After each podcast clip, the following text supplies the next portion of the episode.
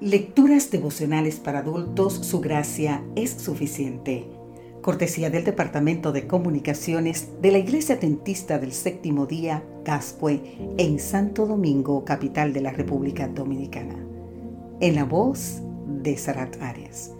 Hoy, 16 de agosto, un día a la vez. Filipenses capítulo 4, versículo 6 nos dice, por nada estéis angustiados, si no sean conocidas vuestras peticiones delante de Dios en toda oración y ruego, con acción de gracias. Si alguien tenía motivos para preocuparse, ese era Pablo. Desavenencias en la iglesia de Filipos y posible y cercana ejecución. Por eso él explica cómo vencer las preocupaciones. La palabra preocupación viene de la raíz estrangular.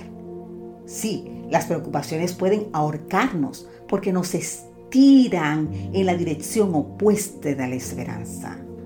El pastor Daniel Belvedere, un hombre de Dios, al igual que Pablo, fue un apasionado por la predicación del Evangelio y fue nuestro motivador e inspirador profesor de evangelismo.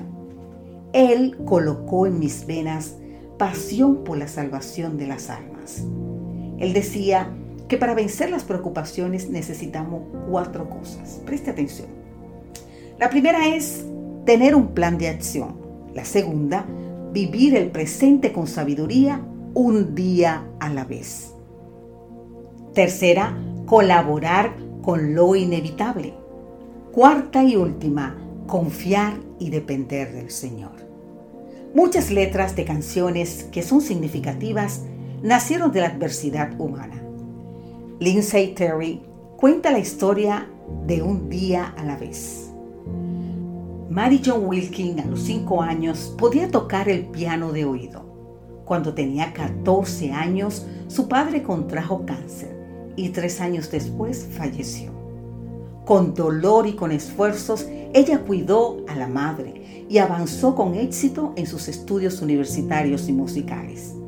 Al poco tiempo de casados, su esposo, que era piloto, murió durante la Segunda Guerra Mundial.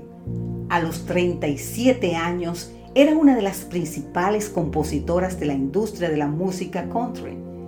Se volvió a casar, tuvo un hijo y escribió más de 400 canciones.